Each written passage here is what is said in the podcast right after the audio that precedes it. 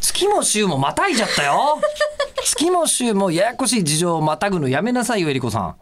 んいやまたいだつもり全然ないですよ、いや私ここはまでのところは説明しましょう、はいえーお願いします私はまだよくある症例ですよよくある症例です よくあっちゃいけないよんくあっですちゃいけけどねないんですけど、自分で喋ったか喋ってないかは覚えていないんです喋ったことを全部忘れちゃって同じ同じ話をよくする、うんということらしいですね、はい、えー棚卸しがちょっと話ねが全然こう在庫管理ができてないうんできてないってできてないんですよ私は、うんそれに対してえりこさんは、はいえー粉飾決算なん ですよあなたのやってることは犯罪じゃないですか私だからは私の 方はまだねケアレスミスですよ吉田さんはねもうあの経営が怪しくなるぐらいのことでまああって、その中で犯罪ではない在庫在庫管理が下手なのはただえりこさんは読んでないメールを、えーね、読んだような気がするっていうのはそれは粉飾決算ですよ。やばいそれもう絶対えりこさんの方がその罪が重いです。あのーえそのつもりはなかったんですそのつもりはなかったでしょ そのつもりはなかったんです、うんあの昨日ね、えーもうなんですか間が差したそうです魔が差してんでしょ、はいえーでもまあ今からでも取り返しはつきますからじゃあ あのメールを読んでください読んだつもりだったやつ を急な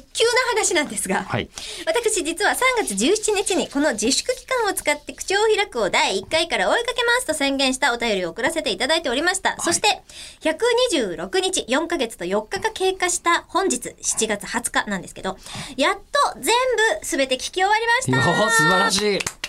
放送一つ一つは3分と短いのですが、第1回から最新回まで、この当時ですね、はい聞くとおよそ38時間分もあります。え、これ聞いたことないこの、このフレーズ。 このフレーズ聞いたことないです聞かいた覚えがありますけど38時間がおかしいな多分前回ちらっとこっちが見えたから言っただけで今初めてえそしてありがたいこととなのですが、更新頻度が高いということもあり、ちょっと聞かなかったら最新回がたまりにたまってまた引き離されちゃうということもありました。と。ですが今回、ボイシーさんの自動再生機能を利用し何か作業をしながら BGM 代わ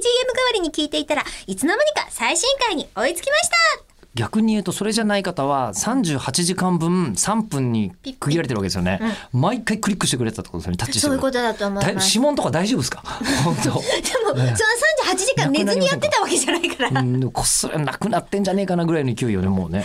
いやありがたいです けど大丈夫だと思いたいです。まだ続きありますあか、えっ、と、最新回に追いついたというこの達成感と同時に、お二人の雑談を延々と聞く日課がなくなる虚しさを感じているので、また時々第1回から自動再生しようと思います。いやー恐ろしいですねという方から、じゃがバター、バター抜きはじゃがバターですかといただきました。